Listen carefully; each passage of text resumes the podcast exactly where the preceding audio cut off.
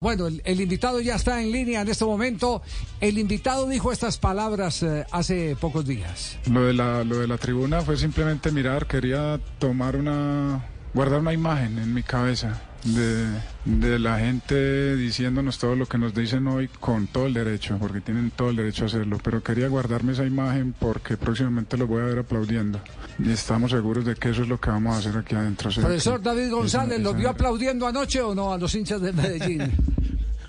hola, hola Javier y a todos un saludo muy especial. Eh, no, es que es que eso no no no es de que estoy pendiente de si aplauden o no aplauden. Uno obviamente quiere que la gente salga contenta. Ayer yo estoy seguro que la gente salió contenta por por, por un primer tiempo brillante, por una clasificación y porque eso hace sentir orgulloso el hincha del equipo. Sí, pero esa frase también nos retrata eh, eh, la razón eh, de ser del director técnico. Hoy hoy por eso lo, lo que estábamos conversando recientemente con otros entrenadores aquí en este mismo programa, Arturo Reyes, eh, siempre técnico te contratan por bueno y te echan por malo. A todos, a Mourinho, a, Guardiola, el que sea, siempre está sometido a esa, a esa regla. Entonces, asumirlo con esa espontaneidad, eh, lo que demuestra es eh, una gran madurez, que no le tiene temor al día a día que vive un director técnico. Eso, eso es básicamente lo que queremos resaltar.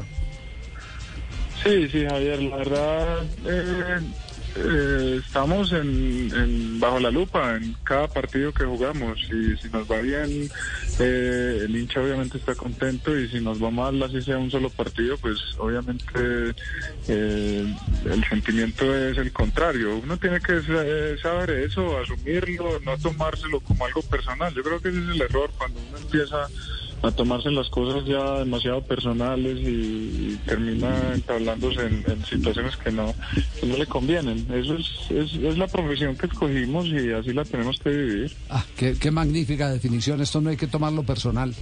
Esa es, yo creo que la mejor manera de entender cuál es la posición suya. Bueno, ahora hablemos de, de, lo bueno del, del, fútbol. Eh, de Independiente Medellín, de la clasificación ahora a la fase de grupos de la Copa Libertadores eh, de América. Eh, ¿Quedó satisfecho o cree que todavía le está faltando más al funcionamiento del equipo? Oye, uno siempre, yo creo que así gane partidos, así que campeón, yo creo que uno, uno como técnico a veces se torna demasiado perfeccionista y yo creo que eso no nunca va a existir. Yo creo que si le preguntan a Guardiola o a o al que sea siempre va a decir que quiere algo algo más. Y yo la verdad quedo siempre muy contento cuando el equipo se entrega cuando el equipo juega y, cuando llevamos a cabo un plan de juego que está establecido eh, pero obvio que siempre hay hay cosas para corregir hay cosas para mejorar hay cosas que se pueden incluso potenciar más pero pero vamos por muy buen camino. David, ayer en la rueda de prensa, cuando, cuando la, la, pregunta fue sobre por qué el equipo no había engranado rápido y se demoró para entrar en ritmo, me, me llamó la atención la respuesta. Es que no tenían confianza, fue más o menos eh, lo, lo, la, la, respuesta que indicabas, y eso tiene que ver más con lo mental que con lo físico. ¿Es, es más difícil ahora el tema mental en, los futbolistas o ha sido desde siempre, desde que era jugador? Porque veo que, que, que los técnicos están hablando más de ese tema, de la confianza, de, de, de, de no sentirse seguros. ¿Eso tiene que ver mucho con lo mental ahora? Sí, a ver, partamos de que el, primero y segundo partido de una temporada siempre te marcan un camino. Y cuando uno viene con una expectativa por, por todo el equipo tan bueno que armamos y, y hacemos un buen partido en Barranquilla y luego por, por porque no nos quiso entrar la pelota terminamos empatando con Santa Fe con un hombre menos ellos. Se empieza el, el mismo ambiente, el mismo entorno empieza a generar eh, desconfianza y esa desconfianza después se convierte en inseguridad y se convierte en malos resultados y se convierte en que el hincha y la gente ponga más presión todavía. Y eso eso es complicado de manejar. En, en, ligas importantes en Europa donde la diferencia entre un equipo y otro es muy poca porque todos los jugadores son de una excelente calidad todos con un presupuesto más o menos parecido la diferencia la hace esos pequeños detalles, quién, quién es más fuerte mentalmente, quién se tiene más confianza, quién sale a la cancha con más hambre de, de, ganar que el otro. Y por ahí pasan muchas veces los, los buenos o malos resultados de muchos equipos. Fue el triunfo de los 4 millones 800 mil dólares. ¿Cómo, David. cómo, cómo, cómo? ¿Cómo, cómo, cómo, Juanjo? 4 millones 800 mil dólares potencialmente puede ganar Deportivo Independiente de Medellín en fase de grupos. Es decir, se aseguró con el triunfo anoche 3 millones, pero a partir de esta Copa Libertadores que se sortea el próximo 27 de marzo, cada victoria en fase de grupos tendrá un incentivo económico de 300 mil dólares extras. Suponiendo el escenario ideal, si gana los seis partidos en la fase de grupos, a los 3 millones iniciales hay que sumarle un millón ochocientos, es decir, No. 4 millones ochocientos mil dólares puede ganar en la fase de grupos el Deportivo Independiente. Don. David. No, no, no, oiga, David, me imagino el abrazo de, de- de los directivos anoche en el vestuario, ¿no? Claro. Imag- Te imaginas el abrazo y no te imaginas la previa antes del partido. del. La previa fue más estresante, la previa fue más estresante. Seguro, porque es que además no es la previa ahí las horas antes, sino todos los ocho días después del partido en Chile, cuando habíamos podido de pronto eh, terminar con un resultado que nos dejara un poco más tranquilos. Esos ocho días para, para los directivos es, y para todos, obviamente, Sí. por lo que significa, pero la verdad que muy contentos, muy contentos todos, porque es un- ha sido un trabajo desde el año anterior, un trabajo en equipo, eh, directivos, jugadores, cuerpo técnico, es una es una época bonita la que estamos viviendo en este equipo, la verdad. Sí, eh, yo le voy a hacer una pregunta desde, desde eh, por supuesto, la suspicacia que hay alrededor de estos altibajos en las campañas. En el, en el entendido de que también a usted le tocó transformar eh, inclusive el equipo, porque la llegada de los jugadores, en la mayoría de los casos, de los nuevos jugadores obliga a que incluso se tenga que cambiar el sistema. No sé qué tanto hubo en eso y si nos lo quiere compartir ahora más adelante, pues, eh, pues sería maravilloso. Pero sintió en algún eh, momento eh, ese acoso de las redes, lo mediático, en medio de la frustración de los hinchas que en el torneo colombiano veían que el equipo no despegaba y que empezaron con la especulación que hay que cambiar de técnico. ¿Usted, usted se azaró co- con ese ambiente o, o no se intoxicó? Javier, ve, yo tengo una política eh, en mi casa y en mi círculo y es que yo no, no, no, no tengo redes, no escucho radio, no veo televisión, no leo periódicos y ningún amigo está autorizado a hablarme de fútbol. Eh, yo lo- obviamente sé lo que está pasando y uno es consciente y uno sabe que uno estando en esta posición, uno, lo que hablábamos ahora, los malos resultados obviamente condicionan muchas cosas. Eh, hemos tenido una permanente comunicación con los directivos, obviamente en esos momentos de, malos resultados, pues, pues las conversaciones van mucho en torno a eso, a ver qué es lo que está pasando, qué se puede mejorar. eh, pero siempre la verdad desde los directivos eh, ha estado siempre el apoyo, eh, la manifestación de que, que ellos están apostando así como apostaron hace siete, ocho meses por este proceso, por, por tratar de que haya equilibrio, de que haya eh, que se pueda tener una sostenibilidad de lo que se está haciendo. Hay una confianza en lo que se está haciendo y eso al final también se refleja en los jugadores que, que también tratan de corresponder a, a esa confianza y al final los resultados empiezan a llegar porque porque de verdad que el equipo que tenemos es muy bueno. Ya, eh, pero usted se aísla, ¿cómo hace para que eh, los jugadores también lo hagan eh, y no se contaminen? No, Javier, eso sí no hay manera de controlarlo. Yo lo que hago es que simplemente no hablamos de eso. Nosotros nunca, nunca en un entrenamiento hablamos de lo que se pueda estar diciendo en redes o de lo que no se pueda estar diciendo o de lo que alguien haya posteado en una foto. Eso no existe. Nosotros hablamos de, de fútbol, de lo que tenemos que hacer, de lo que no tenemos que hacer y lo que los equipos nos van o no nos van a hacer y tratar de llegar a los partidos con el, con el plan de juego lo más claro posible para que ellos simplemente salgan a la cancha y, sepan qué es lo que tienen que hacer para tratar de ganar. Buena. Oye, David, hablando de lo que hay que hacer y no hay que hacer, hay un video que circuló en las redes sociales, de hecho fue eh, uno de los resaltados de la Comebol en su en su Twitter, no sé si usted ha podido ver, No, no se ha videos. convertido en viral. No ve, no ve redes. Que no es ve el redes. momento en que usted está dando unas indicaciones a, bueno, su asistente está dando indicaciones a Daniel Torres y usted le agarra la, la, la, la planilla y le empieza usted a, a decirle a él, pero muy enfático, qué es lo que estaba diciendo en ese momento. Sí, sí, lo, vi, lo vi el video. Eh, mira, lo que pasa es que en el segundo tiempo eh, eh, Nicolás, el técnico de, Magallanes, nos hizo unos ajustes que de verdad nos, nos, no- nos, nos tomaron por sorpresa y tuvimos que empezar a hacer ajustes que incluso nos demoramos un poco porque no, no, no lo encontrábamos. Y ya en el momento en que decidimos qué era lo que íbamos a hacer, pues le, ten- le teníamos que decir a algunos jugadores, ahí es donde uno, donde uno como técnico dice, ojalá hubiera un tiempo muerto en esto para uno poder.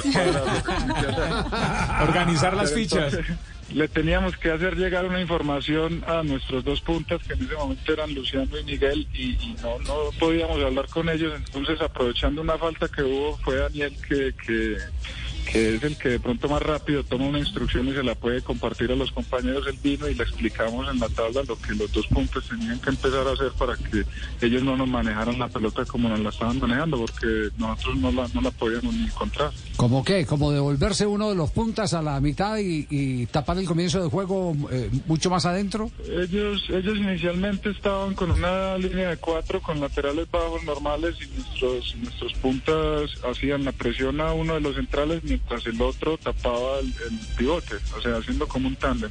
Y en el segundo tiempo ellos mandaron alto un lateral y con nosotros tres armaron como si fuera una línea de tres, pero los jugadores que tenían los, los pivotes, que eran los que los puntos nuestros tenían que tapar, por delante se abrieron también como si fueran laterales. Entonces ya los puntas eh, le, hacían la presión a los, a los centrales y el segundo punta no tenía quien tapar, pero entonces nos estaban recibiendo era por fuera. Entonces la instrucción era que ellos ya no le, le- le saltaran a los, a los centrales de ellos, sino que se mantuvieran abiertos cerca de los volantes defensivos de ellos para que no nos encontraran esos espacios. Era algo así más o menos.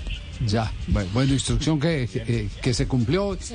y, y con el que se eh, salvó esa diferencia del 2 a 0 con los goles de Pons. Se alegró mucho con lo de Pons, eh, muy criticado porque se había perdido en el partido de ida eh, oportunidades claras.